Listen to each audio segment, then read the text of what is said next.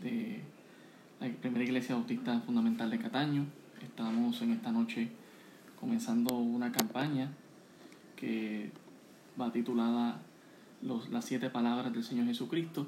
Estaremos viendo durante toda esta semana, cada día, vamos a estar tomando uno de los refranes que el Señor Jesucristo dijo ah, desde la cruz del Calvario para recordar esas últimas palabras. Creo que muchas personas les gusta recordar las últimas palabras que dijeron muchas personas y qué mejor que recordar las palabras del Señor Jesucristo. Gracias a todos los que se están conectando en esta noche. Les animamos a que usted le dé like, le dé share o comparta con otras personas para que puedan escuchar el mensaje del Evangelio que estaremos predicando durante toda esta semana. Así que eh, me encuentro en Lucas, el capítulo 23. Lucas, el capítulo 23. Y en esta noche vamos a estar examinando ah, la primera frase de esas siete últimas frases que el Señor Jesucristo dijo estando eh, en la cruz del Calvario. a Lucas 23 y voy a estar leyendo del verso 32 al verso 34 para comenzar esta noche a la exposición de la palabra del Señor. Lucas 23, del verso 32 al verso 34. Dice la palabra del Señor, llevaban también con él a otros dos que eran malhechores para ser muertos, y cuando llegaron al lugar llamado de la calavera, le crucificaron allí, y a los malhechores uno a la derecha y otro a la izquierda. Y Jesús decía, Padre, perdónalos, porque no saben lo que hacen. Y repartieron entre sí sus vestidos, echando suertes. Esta noche, ¿verdad? Estaremos viendo este primer uh, refrán que dijo el Señor Jesucristo, esta primera frase que dijo el Señor Jesucristo de las últimas siete, estando en vida en la cruz del Calvario. Padre, perdónalos, porque no saben lo que hacen. Oremos. Gracias Señor, te damos porque tú nos das el privilegio de recordar tu pasión, tu muerte y resurrección y sacar una semana completa para hacerlo. Y qué mejor que en estas circunstancias donde todos estamos en nuestros hogares y nos vemos, Señor, en la necesidad eh, imperante de meditar en tu palabra, Señor. Hoy día, hoy día tuyo, Señor, que podamos en esta noche llevar el mensaje del Evangelio, que el Espíritu Santo redarguya los corazones de aquellos que no te conocen y vengan al conocimiento de Cristo Jesús. Te pido en esta noche que uses tu palabra poderosamente, en el nombre de Jesús. Amén. Ah, antes de comenzar con esta última frase que dijo, una, esta última de las siete frases que dijo el Señor Jesucristo, Padre, perdónalos porque no saben lo que hacen. A mí me gustaría que pudiéramos meditar también acerca de quién es Jesús. Porque Jesús está aquí perdonando y pidiéndole a Dios Padre que perdone a la multitud que le está crucificando. Pero yo creo que no vamos a ver eh, lo impactante que es estas palabras que el Señor está diciendo hasta que no entendamos del todo quién es Jesús. Y quisiera ¿verdad? mostrarles en esta noche, para aquellos que lo desconocen, que Jesús es Dios. Jesús es el Dios de la Biblia. Y me gustaría en esta noche poderles probar que Jesús es el Dios de la Biblia a través de varios pasajes, ¿verdad? Y cuando digo que Jesús es el Dios de la Biblia, creemos en Dios Padre, Dios Hijo y Dios Espíritu Santo. Ah, pero queremos manifestar en esta, en esta noche que Jesús es Dios, para que podamos entender el impacto de estas palabras que dice Jesús en la cruz del Calvario. Y me gustaría que nosotros nos, nos hiciéramos esa pregunta porque Jesús mismo le hizo esta pregunta a sus discípulos allá en Mateo 16, el versículo 13. Él les pregunta diciendo, viniendo Jesús a la región de Cesarea de Filipo, preguntó a sus discípulos diciendo, ¿quién dicen los hombres que es el Hijo del Hombre? Ellos dijeron, uno, Juan el Bautista, otros, Elías, y otros, Jeremías, o algunos de los profetas. Él les dijo, ¿y vosotros? ¿Quién decís que soy yo? Respondiendo Simón Pedro dijo, Tú eres el Cristo, el Hijo del Dios viviente. Entonces le respondió Jesús, Bienaventurado eres Simón, hijo de Jonás, porque no te lo reveló carne ni sangre, sino mi Padre que está en los cielos. Los discípulos pudieron reconocer que Jesús es el Hijo de Dios, el Cristo, el prometido. Ah, y me gustaría presentarles en esta noche, antes de comenzar a hablar de, de, de la frase, Padre, perdónalos porque no saben lo que hacen, cinco razones ah, o cinco, cinco buenos argumentos para probar de que Jesús es Dios. En primer lugar, Jesús es Dios por sus nombres. Jesús es Dios por sus nombres. A través de la Biblia podemos ver cómo Jesús se manifiesta a través de diferentes nombres, de diferentes títulos. Por ejemplo, en Isaías capítulo 9, versículo 6, una profecía hablando de Jesús dice, porque un niño nos es nacido, hijo nos es dado, y el principado sobre su hombro, y se llamará su nombre admirable, consejero, escuche esta palabra, Dios fuerte, escuche ese título, ese nombre, Dios fuerte, hablando de Jesús, Padre eterno, príncipe de paz. Jesús es Dios por su título. Ah, también en Hebreos 1.8 nos dice lo siguiente, mas el Hijo dice, tu trono, oh Dios, por el siglo del siglo, cetro de equidad, es el cetro de tu reino. Esto es Dios hablando de su Hijo, presentándolo como Dios también. También en primera de Timoteo 3:16 nos dice, e indiscutiblemente grande es el misterio de la piedad, Dios fue manifestado en carne, justificado en espíritu, visto de los ángeles, predicado a los gentiles, creído en el mundo, recibido arriba en gloria. Pero tomo esa primera parte, Dios fue manifestado en carne.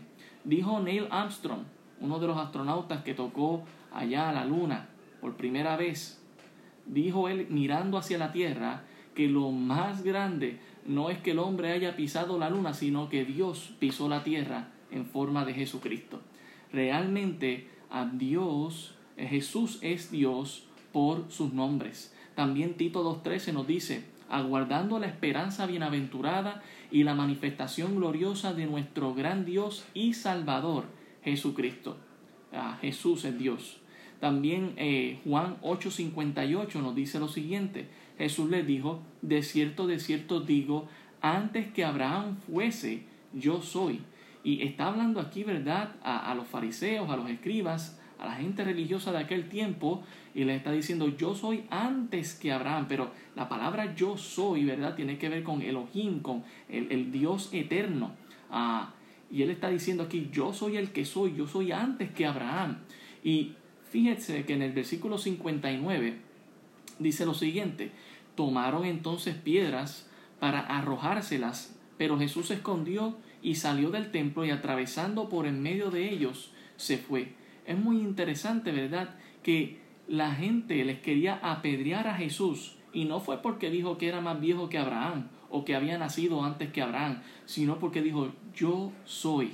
Es decir, yo soy el Dios eterno que ha nacido, que, que no, no que ha nacido, sino que ha estado siempre, porque Jesús es eterno igual que Dios, que ha estado siempre desde la eternidad, aún antes que Abraham. Esta gente quería apedrear a Jesús porque Jesús estaba eh, proclamando ser Dios. Entonces.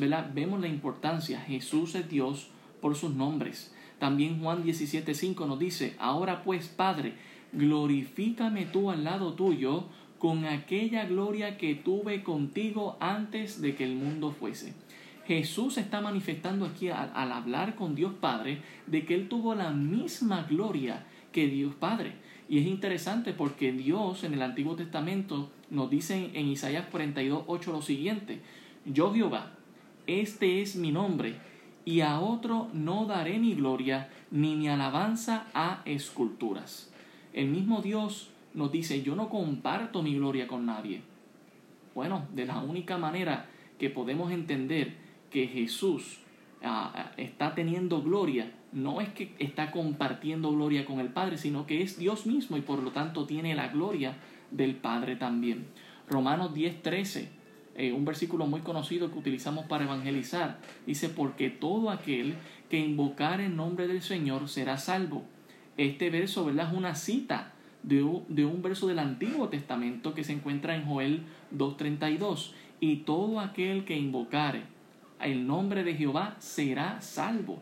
Y fíjese que se traduce en el Nuevo Testamento a el nombre del Señor, hablando del Señor Jesucristo, que del, pasaje en Romanos capítulo 10 nos está hablando de Jesucristo como el Salvador. Y en Joel ah, nos recuerda que es hablando también de Jehová. Así que Jesús definitivamente es Dios. Juan 5:17 también nos dice, y Jesús le respondió, mi Padre hasta ahora trabaja y yo trabajo. Por esto los judíos aún más procuraban matarle, porque no solo quebrantaba el día de reposo, sino que también decía que Dios era su propio Padre, haciéndose igual a Dios. Note esas palabras, haciéndose igual a Dios. Jesús es Dios por sus nombres, por sus títulos, por cómo la gente le reconocía. A Jesús también, hermanos, es Dios por sus obras. Ya hemos visto que Jesús es Dios por sus nombres, pero también Jesús es Dios por sus obras. Lo que Él hizo validó quién era y quién era validó lo que Él hizo. Realmente, ¿verdad? Vemos en Él toda la manifestación de Dios. En Juan 1, del 1 al 4, nos dice lo siguiente. En el principio era el verbo, y el verbo era con Dios, y el verbo era Dios. Este era en el principio con Dios. Todas las cosas por Él fueron hechas, y sin Él nada de lo que ha sido hecho fue hecho. En Él estaba la vida, y la vida era la luz de los hombres. Jesús es Dios y se manifestó aún desde la eternidad, estando con Dios Padre. Él fue quien fue parte de la creación. También el verso 11 nos dice, a los suyos vino y los suyos no le recibieron, mas a todos los que le recibieron, a los que creen en su nombre, les dio potestad de ser hechos hijos de Dios, los cuales no son engendrados de sangre, ni de la voluntad de carne, ni de voluntad de varón, sino de Dios. Y aquel verbo fue hecho carne y habitó entre nosotros y vimos su gloria, note lo que dice Juan, gloria como del unigénito del Padre, lleno de gracia y de verdad. Y cuando dice unigénito, ¿verdad? Único en su especie. Señor Jesucristo, ¿verdad? Y Dios Padre son únicos. Y aquí nos está diciendo, ¿verdad? Que esa gloria fue como la gloria del Padre. Así que es muy interesante ver este, este pasaje. También Colosenses 1.19 nos dice, por cuanto agradó al Padre que en él habitase toda la plenitud. También versículo 20 dice, y por medio de él reconciliar consigo todas las cosas, así las que están en la tierra como las que están en los cielos, haciendo la paz mediante la sangre de su cruz. Jesús es Dios por sus obras, por su obra creadora. Jesús es Dios por todo lo que ha hecho, reconciliando al hombre con Dios Padre. Jesús es Dios. Un buen ejemplo es el de Marcos en el capítulo 2. Ah, esto también está en los otros evangelios sinópticos como Mateo y Lucas, ah, donde nos habla el pasaje de este paralítico que cuatro amigos suyos traen cerca del Señor Jesucristo para que le sanen. Y leo un pequeño fragmento ahí del, del, del pasaje en Marcos 2.7 donde dice, ¿por qué habla este así? Blasfemia dice, ¿quién puede perdonar pecados si no solo Dios? Muchos ya estaban comentando y murmurando acerca de Jesús porque cuando Jesús ve la fe de estos cuatro hombres trayendo al paralítico para que sea sanado, lo primero que dice Jesús es que perdona sus pecados. Y rápido la gente que está alrededor se está cuestionando, es que el único que tiene poder para perdonar es Dios.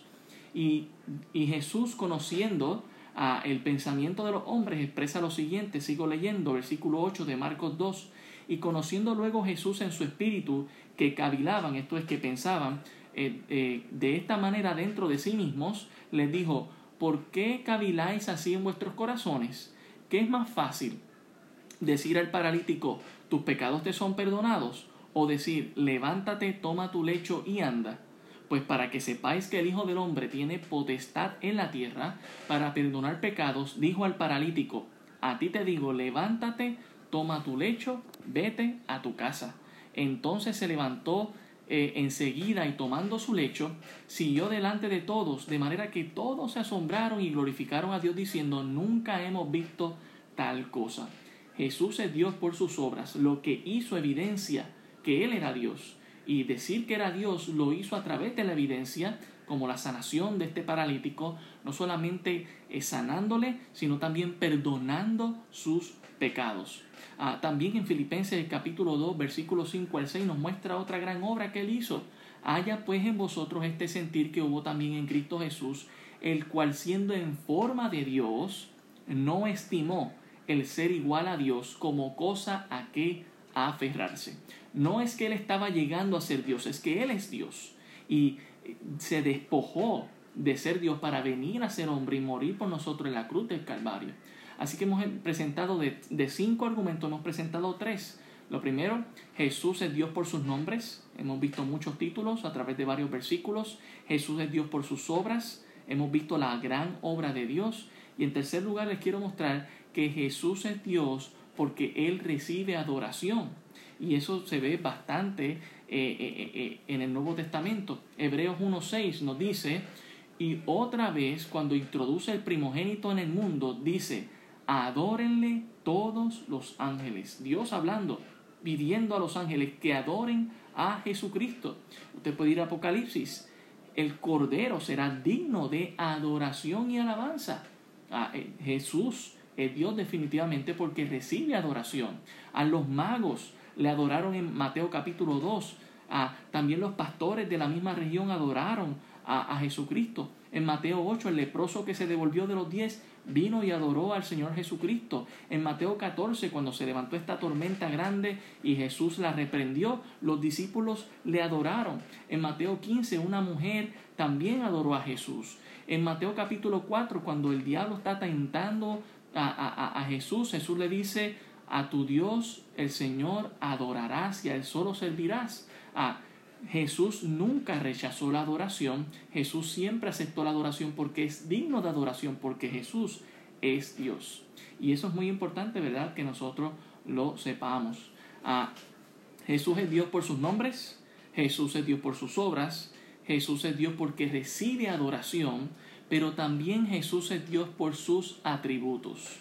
Y verdad, podríamos hablar mucho de esto, pero para condensarlo y resumirlo, están los atributos comunicables como el amor, la justicia y la misericordia, eh, atributos que Dios comunica a los creyentes y que desea que nosotros practiquemos, como el amor, la justicia y la misericordia, pero también están otros atributos que Dios tiene que son los llamados atributos no comunicables, es decir, que solamente son atributos de Dios. De esta manera podemos probar que Jesús también es Dios por ejemplo, el atributo de la omnipotencia. Nosotros no, somos todopoderosos, ciertamente podríamos ejercitarnos, ganar cierta energía y hacer, hacer cierta demostración de poder, pero no lo podemos todo, nos agotamos, este cuerpo se enferma, este cuerpo se deteriora, pero Jesús es el Dios Todopoderoso. Algunas demostraciones de su ministerio aquí en la tierra eh, lo vemos cuando reprendió la tormenta, también cuando sacaba demonios, cuando multiplicaba los panes y, los peces, cuando hacía milagros. Vemos el poder, la omnipotencia de Jesús siendo Dios. También cuando hablamos de su omnipresencia, que Él puede estar en todo lugar. Nosotros no podemos estar en todo lugar. A través de las redes sociales eh, eh, tratamos de llegar a ciertos hogares, pero Dios puede estar presente físicamente en cualquier lugar. Le presento a Jesús omnipresente eh, estando aquí en la tierra. Cuando hablaba con Nicodemo en Juan el capítulo 3, en un momento dado él dice, y yo también estoy en el cielo. y lo está diciendo en presente. Estoy aquí hablando contigo, pero yo también estoy en el cielo a la diestra del Padre. Mostrando y dando a entender que Él es omnipresente. También Él es omnisciente, Él todo lo conoce, Él todo lo sabe. Usted y yo podemos educarnos, podemos aprender muchas cosas y absorber como esponjas cuando estamos jóvenes, ah, pero va a llegar un momento dado que no lo sabemos todo. Estamos aprendiendo en el camino. No tenemos las respuestas a todas las preguntas, pero el omnisciente Dios conoce todas las cosas y Jesús también las conocía. les digo algunos ejemplos. Jesús mostró su omnisciencia cuando habló con la samaritana, ¿verdad? Y le dijo, yo sé que tú no estás casada, tú cinco maridos has tenido y el que tienes no es tu marido. Y la mujer samaritana se sorprendió. También cuando manifestaba a otros lo que pensaban en sus corazones, como el ejemplo que dimos de los que cavilaban en sus pensamientos, de que decían en su mente, solamente Dios puede perdonar pecados, ¿verdad? Hablando del ejemplo del paralítico. Y Jesús les contesta sus pensamientos porque Dios sabe todas las cosas. Por eso afirmamos que Jesús es Dios. Así que seguimos presentando. Jesús es Dios por sus nombres, Jesús es Dios por sus obras, Jesús recibe adoración porque es digno de adoración. Jesús es Dios por sus atributos, como atributos no comunicables como la omnipotencia, la omnipresencia, la omnisciencia, pero también Jesús es Dios por su igualdad con Dios y su autoridad como Dios.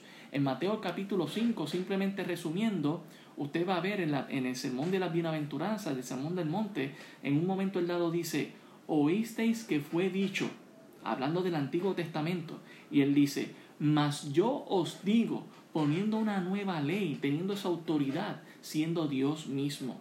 En Primera de Corintios, el capítulo 10, Pablo habla de Israel que, que, que tentó a Dios, pero en vez de usar la palabra Dios, usa a Cristo, que fue tentado en el desierto, y presentando a Cristo como la roca en el desierto que daba agua. Así que realmente, ¿verdad? A Jesús es Dios. También en Zacarías el capítulo 12, no, eh, eh, no nos vamos a meter ahí por cuestión del tiempo, pero hablando de las profecías, habla de Jehová cumpliendo muchas profecías en Zacarías capítulo 12 y sabemos que esas profecías sin entrar en muchos detalles, tiene que ver con Jesucristo encarnado cumpliendo con esas profecías. Jesús es Dios. Así que hemos visto que Jesús es Dios por sus nombres, Jesús es Dios por sus obras, Jesús es Dios porque recibe adoración, Jesús es Dios por sus atributos y Jesús es Dios por su igualdad con el Padre. Ahora, cuando vamos y cuando entendemos ahora que Jesús es Dios, podemos entender el impacto de estas palabras del Señor Jesucristo siendo clavado en la cruz del Calvario. Vuelvo allá a Lucas el capítulo 23, versículo 32, que dice, Llevaban también con él a otros dos que eran malhechores para ser muertos y cuando llegaron al lugar llamado de la calavera, le crucificaron allí y a los malhechores, uno a la derecha y otro a la izquierda. Y Jesús decía, Padre, perdónalos, porque no saben lo que hacen. Y repartieron entre sí sus vestidos, echando suerte. Ah, esto, ¿verdad? De los vestidos está en el Salmo, el capítulo 22, versículo 18, una profecía cumplida del Antiguo Testamento siendo manifestada en, los días del Señor Jesucristo. Ah, Padre, perdónalos porque no saben lo que hacen. ¿Saben que no sabían que estaban haciendo? No estaban matando a cualquier ser humano, estaban matando a Dios. Y Jesús está pidiendo perdón por ellos, porque están cometiendo un pecado de ignorancia. Por eso comencé diciendo que tenemos que entender que Jesús es Dios, para que entendamos el impacto de las palabras de Jesús cuando Jesús dice, Padre, perdónalos, porque no saben lo que hacen. Ah, Jesús estaba sufriendo el peor castigo que alguien podría recibir. Había sido azotado, golpeado, sus manos y sus pies habían sido clavados en el madero de la cruz. Los soldados romanos estaban acostumbrados a recibir insultos, ofensas, maldiciones de parte de aquellos que eran crucificados mientras los soldados clavaban. Eh, quizás los que estaban allí le injuriaban y le decían cosas malas.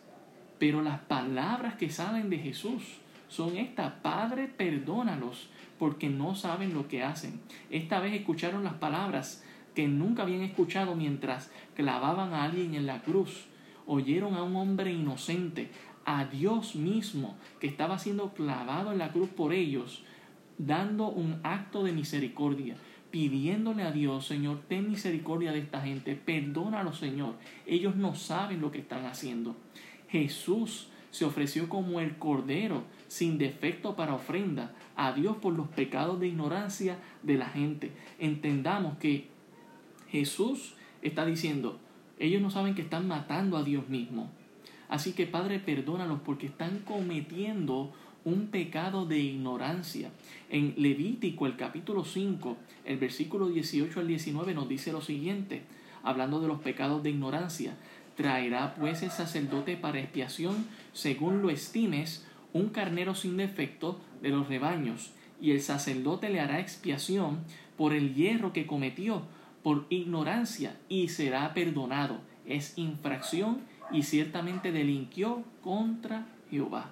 Pero fíjese, ¿verdad? Que ya desde el Antiguo Testamento Dios había preparado una ofrenda de carnero, de cordero, para manifestar el perdón de, de pecados a causa de la ignorancia. Y Jesús dice a Dios, Dios perdónalos, yo soy ese cordero que me presento a ti para los pecados de ignorancia de esta gente. Las palabras son impactantes de nuestro Señor Jesucristo cuando está diciendo que, que seamos perdonados por Dios Padre. Jesús terminaba sus días en este mundo perdonando sin rencores ni amargura en su corazón. Él, él lo había perdonado y pedía a su Padre Celestial que los perdonara también. Él no dijo, Padre, yo los perdono, pero destruyelos. E, él no estaba clamando por venganza en este momento. Él estaba pidiendo misericordia para que los que habían crucificado, para que le habían, los que le, los que le habían causado ese dolor. Así que vemos a un Jesús, a un Dios perdonador. En esta, en esta noche te quiero presentar al Jesús perdonador, al Jesús que tú y yo, por nuestros pecados, lo llevamos a la cruz del Calvario y allí siendo clavados por nuestros pecados, Él nos dice, Él le dice al Padre, Padre, perdónalos, porque no saben lo que hacen, no saben que están matando a Dios, no saben que están cometiendo un pecado de ignorancia. Yo me presento, Señor, como esa ofrenda para el perdón de pecados de todas las, de todas las generaciones. Ah, esto nos recuerda la parábola que el Señor Jesucristo nos dijo en Mateo 18. Voy un momento allá. Mateo 18, versículo 21, que dice lo siguiente. Mateo 18, 21 dice, entonces se le acercó Pedro y le dijo, Señor, ¿cuántas veces perdonaré a mi hermano que peque contra mí? Hasta siete. Jesús le dijo, no te digo hasta siete, sino aún hasta setenta veces siete. Por lo cual el reino de los cielos es semejante a un rey que quiso hacer cuentas con sus siervos, y comenzando a hacer cuentas le fue presentado uno que le debía diez mil talentos.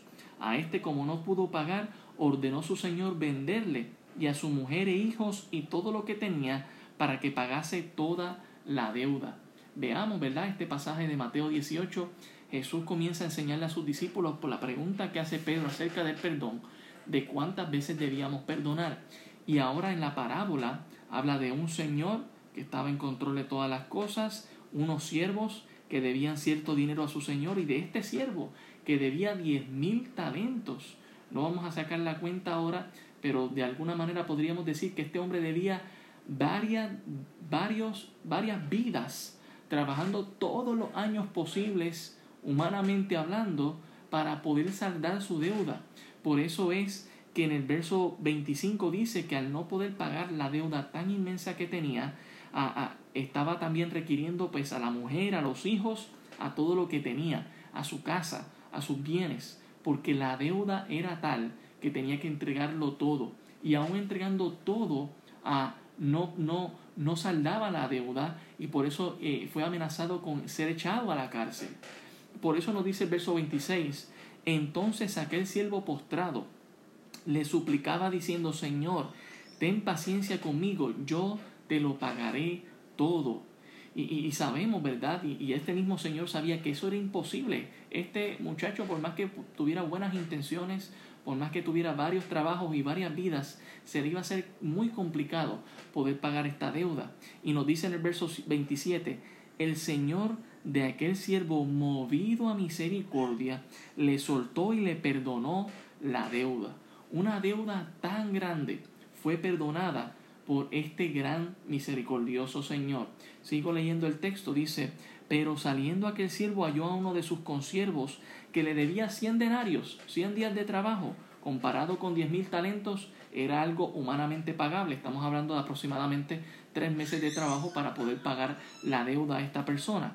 Dice, entonces su consiervo, postrándose a sus pies, le rogaba diciendo, ten paciencia eh, eh, conmigo y yo te lo pagaré todo. Y sabemos que esto humanamente era posible, él podía pagar la deuda.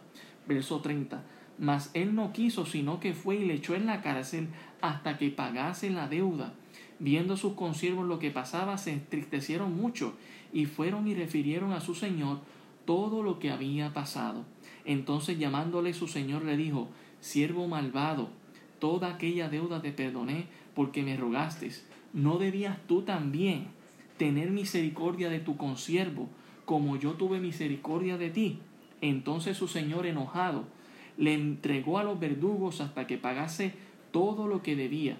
Así también mi Padre celestial hará con todos vosotros si no perdonáis de todo corazón cada uno a sus hermanos sus ofensas. Yo sé que muchos tenemos ciertas filosofías de cómo debemos perdonar.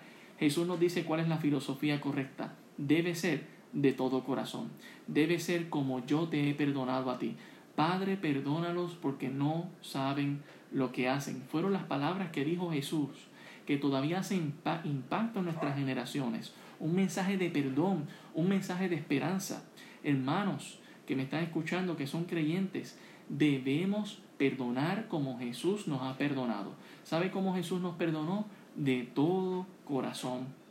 Jesús es ese Padre Celestial también que nos perdona de todo corazón. Y nosotros debemos perdonar de la misma manera. Y, ¿verdad? Contestándole a Pedro, le está dando esta gran lección de este hombre que debía tanto y le fue perdonado. Y como muchas veces nosotros somos buenos para recibir el perdón, pero no somos buenos para dar el perdón. Deberíamos ser buenos para ambos, para recibir el perdón de Dios, pero también para dar ese perdón a otros. Ah, esta palabra de Jesús es un llamado a cada uno de nosotros a perdonar a los que nos ofenden, a los que nos han causado dolor o sufrimiento en nuestra vida, a perdonar sin anhelar venganza. Ah, podemos recordar eh, la historia de Lucas, el capítulo 15, del hijo pródigo, que comienza en el versículo 11 y termina en el versículo 24, donde este hijo pródigo pidió que su padre le diera la herencia, básicamente le estaba pidiendo muérete porque no me sirve vivo, quiero ya la herencia.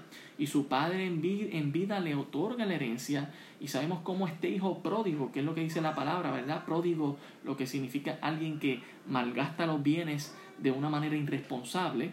Ah, pues este hijo malgastó todo su, su, todos sus bienes en poco tiempo y llegó a tal punto en su vida que llegó a comer algarrobas junto con los cerdos que él estaba criando para ganar algo de sustento porque se había quedado sin dinero.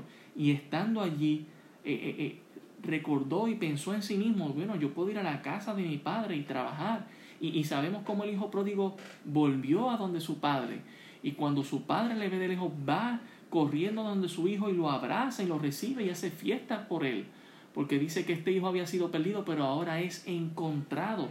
Dios es ese padre que está buscando a sus hijos y que está deseoso de abrazarte, te está recibiendo con los brazos abiertos. Claro, si vienes humillado a Él, si vienes reconociendo tu pecado, arrepentido, Dios está listo para recibirte con sus brazos abiertos. Oh, recuerda cómo Jesús murió con sus brazos abiertos. También Jesús murió en la cruz del Calvario diciendo, Padres, perdónalos, porque no saben lo que hacen.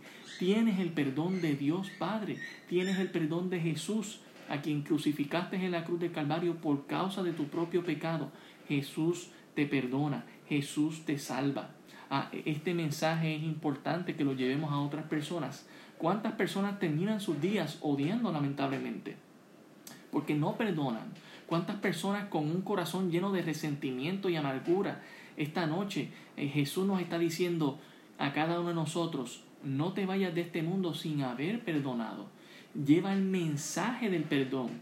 Las últimas palabras de Jesús no fueron de justicia, fueron de amor, de perdón, de paz sobre nuestras vidas. Padre, perdónanos porque no saben lo que hacen. Y esto nos recuerda a lo que dice Mateo capítulo 6, en la oración que hace el Señor Jesucristo, Mateo el capítulo 6, la oración modelo que le enseña a sus discípulos, en el versículo 12 él dice, y, perdón, y perdona nuestras deudas como también nosotros perdonamos a nuestros deudores, y no nos metas en tentación, mas líbranos del mal, porque tuyo es el reino y el poder y la gloria por todos los siglos. Amén. Porque, ah, porque si perdonáis a los hombres sus ofensas, os perdonará también a vosotros, vuestro Padre, sus ofensas celestiales. Mas si no perdonáis a los hombres sus ofensas, tampoco vuestro Padre os perdonará vuestras ofensas. Jesús está listo para perdonar. Dios está listo para, para perdonar. Pero así mismo como recibimos el perdón, necesitamos dar perdón a otros. Personas que te están pidiendo perdón, ¿por qué estamos esperando a otorgar el perdón que ya hemos recibido de Jesús, que ya hemos recibido de Dios? Eh, Dios nos dice en su palabra, en el Salmo 51, que si nosotros nos acercamos a Él con un corazón contrito y humillado, Él no lo va a despreciar. Él va a recibir a esa persona y lo va a perdonar. ¿Quiénes somos nosotros para no perdonar entonces? Si nosotros hemos, hemos sido perdonados por Dios a quien hemos ofendido durante toda nuestra vida, siendo incrédulos o aún siendo creyentes, muchos de nosotros pasamos toda nuestra vida ofendiendo a Dios. Pero ahí recordamos las palabras del Señor Jesucristo, estando en la cruz del Calvario, Padre, perdónalos, porque no saben lo que hacen. Que sigue impactando nuestros oídos hoy en día. Muchos decimos que Dios te perdone, pero yo no. Otros decimos, yo te perdono, pero que Dios no te tenga misericordia. Pero eso no es la actitud que Dios quiere de nosotros. ¿Sabe cómo Dios perdona? No solamente Dios perdona de todo corazón, como lo vimos en Mateo 18, también Dios perdona y olvida. En Miqueas el capítulo 7, Miqueas el capítulo 7. Oh, yo sé que está siempre este debate de yo perdono, pero no olvido. Pero Miqueas 7 resuelve este debate hablando Dios acerca del perdón. Mateo 7, 18 dice, ¿qué Dios como tú que perdonas la maldad y olvidas el pecado del remanente de su heredad? No retuvo para siempre su enojo, porque se deleita en misericordia. Él volverá a tener misericordia de nosotros, sepultará nuestras iniquidades y echará a lo profundo del mar todos nuestros pecados. Cuán grande es ese Dios del cual nosotros podemos recibir de su misericordia. Si tú estás aquí no no has tomado una decisión por Cristo Jesús, quizás porque sientes que Jesús no podría perdonar tus grandes pecados, déjame decirte que más grande es ese Dios que te puede perdonar por tus pecados y que Dios no solamente te perdonaría, no solamente lo va a hacer de todo corazón, sino que Él dice que Él sepulta nuestros pecados y que Él los olvida. ¿Qué mejor que eso? Muchas veces hemos recibido perdón de otras personas, pero con el pasar del tiempo esas personas nos recuerdan lo que hemos hecho en contra de ellos. Y aunque hemos estado arrepentidos, ellos nos recuerdan, tú me hiciste esto, tú te acuerdas. Dios no hace esto, Dios dice que lo olvida si nosotros hemos venido arrepentidos al Señor de todo corazón. Ah, como cristianos tenemos que comprender que este mensaje de perdón en la cruz es para cada uno de nosotros pues Él fue crucificado por nuestros pecados, como lo, dice Isaías 53. Pero también no solamente para los, para los cristianos, sino para todo aquel. Ah, la salvación es para todo el mundo. Isaías 53, el verso 3, dice lo siguiente.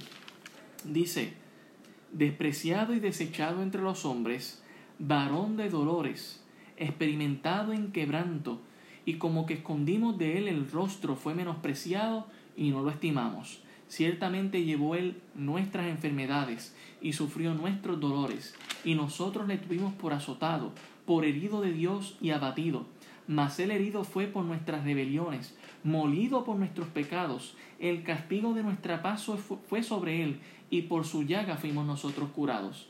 Todos nosotros nos descarriamos como ovejas, cada cual se apartó por su camino, mas Jehová cargó en él el pecado de todos nosotros angustiado él y afligido, no abrió su boca. Como cordero fue llevado al matadero, y como oveja delante de sus trasquiladores, enmudeció y no abrió su boca. Ese Jesús no abrió su boca para proferir juicio, más bien abrió su boca para decir, Padre, perdónalos, porque no saben lo que hacen. El mensaje de perdón, nosotros los cristianos deberíamos llevarlo perdonándolos a las personas que nos ofenden. El mensaje de perdón es para todo el mundo. Quizás hay alguien aquí que está escuchando que no ha recibido el perdón de Jesús. Dios te puede perdonar cualquier pecado. El único pecado que Dios no perdona es el pecado que tú no confiesas, es el pecado por el cual no te sientas mal y arrepentido. Pero si tú vienes a Dios arrepentido y humillado, en primera de Juan 1.9 nos dice, si nosotros confesamos nuestros pecados, Él, hablando de Dios, es fiel y justo para perdonar nuestros pecados y limpiarnos de toda maldad. ¿Y dónde es que somos limpios? Somos limpios en la sangre del Señor Jesucristo que vertió en la cruz del Cordero, en la cruz del Calvario.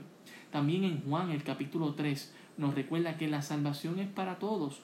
Juan el capítulo 3, el versículo 16 nos dice, porque de tal manera amó Dios al mundo que ha dado a su Hijo unigénito para que todo aquel que en él cree no se pierda, mas tenga vida eterna.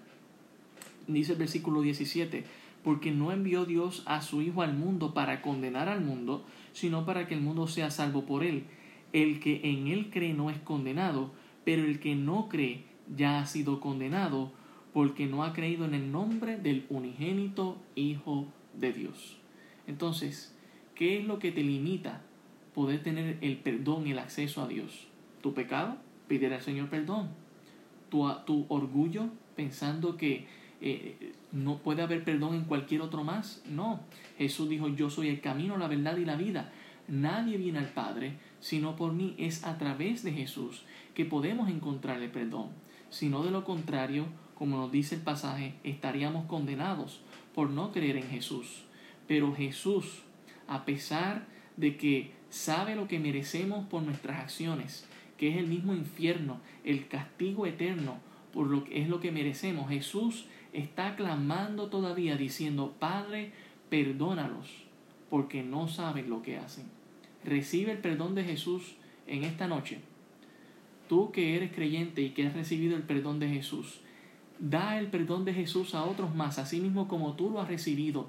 Compártelo con otras personas. Que cuando te toque eh, impartir el perdón, puedas hacerlo como el Señor Jesús lo hizo, de todo corazón y olvidando los pecados y las ofensas de las otras personas. Que podamos compartir este mensaje de perdón a los demás y que si alguien no ha recibido a Jesús como Salvador de su vida, hoy pueda ser el día para recibir el perdón de pecados. Jesús sigue clamando, intercediendo por nosotros eh, allá, ya no en la cruz del Calvario, sino estando sentado a la diestra del Padre, como Dios Hijo, diciendo, Padre, perdónalos, porque no saben lo que hacen. Toma una decisión por Cristo Jesús y recibe su perdón. Oremos.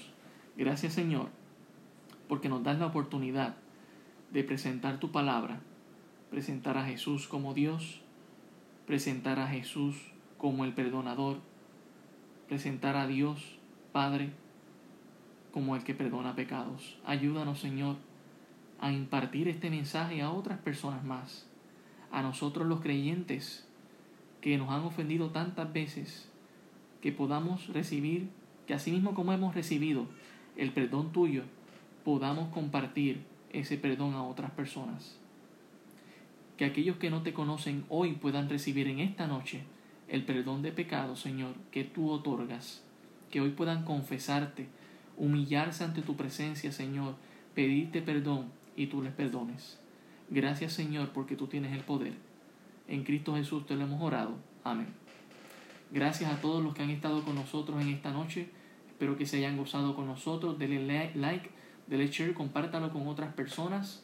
Eh, en esta semana, con el favor del Señor, si Dios lo permite, vamos a estar compartiendo todas las frases que el Señor Jesucristo dijo en la cruz del Calvario. Hoy hemos compartido la primera, mañana con el favor del Señor estaremos compartiendo la siguiente y así lo seguiremos por toda esta semana. En la semana mayor queremos recordar el sacrificio de Jesús en la cruz del Calvario y cómo hoy todavía Dios imparte salvación a todos. Dios les bendiga.